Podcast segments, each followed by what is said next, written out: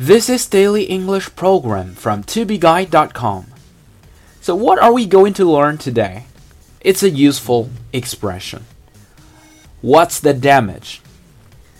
我们知道 damage 有损坏的意思，其实 damage 在口语中还有一种意思是价钱、价格，所以 What's the damage 就是多少钱的意思。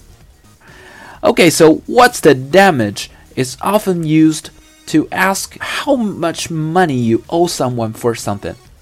所以呢，这个短语经常是用来询问因为某一件事情欠了某人多少钱。What a lovely meal! I think we could split the bill two way though. What's the damage? 这顿饭真不错，我觉得我们可以 A A。一共多少钱？What a lovely meal! I think we could split the bill two way though. What's the damage? Thanks so much for fixing my car. So what's the damage?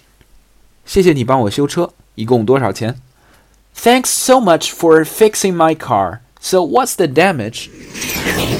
Um, what a big meal. It's my treat. So what's the damage?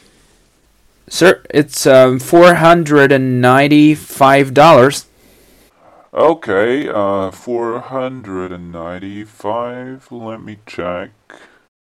Um, I'm sorry I forgot to take my wallet.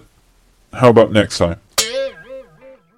For more video series of my show, please check out my website at tubeguy.com or follow us on WeChat.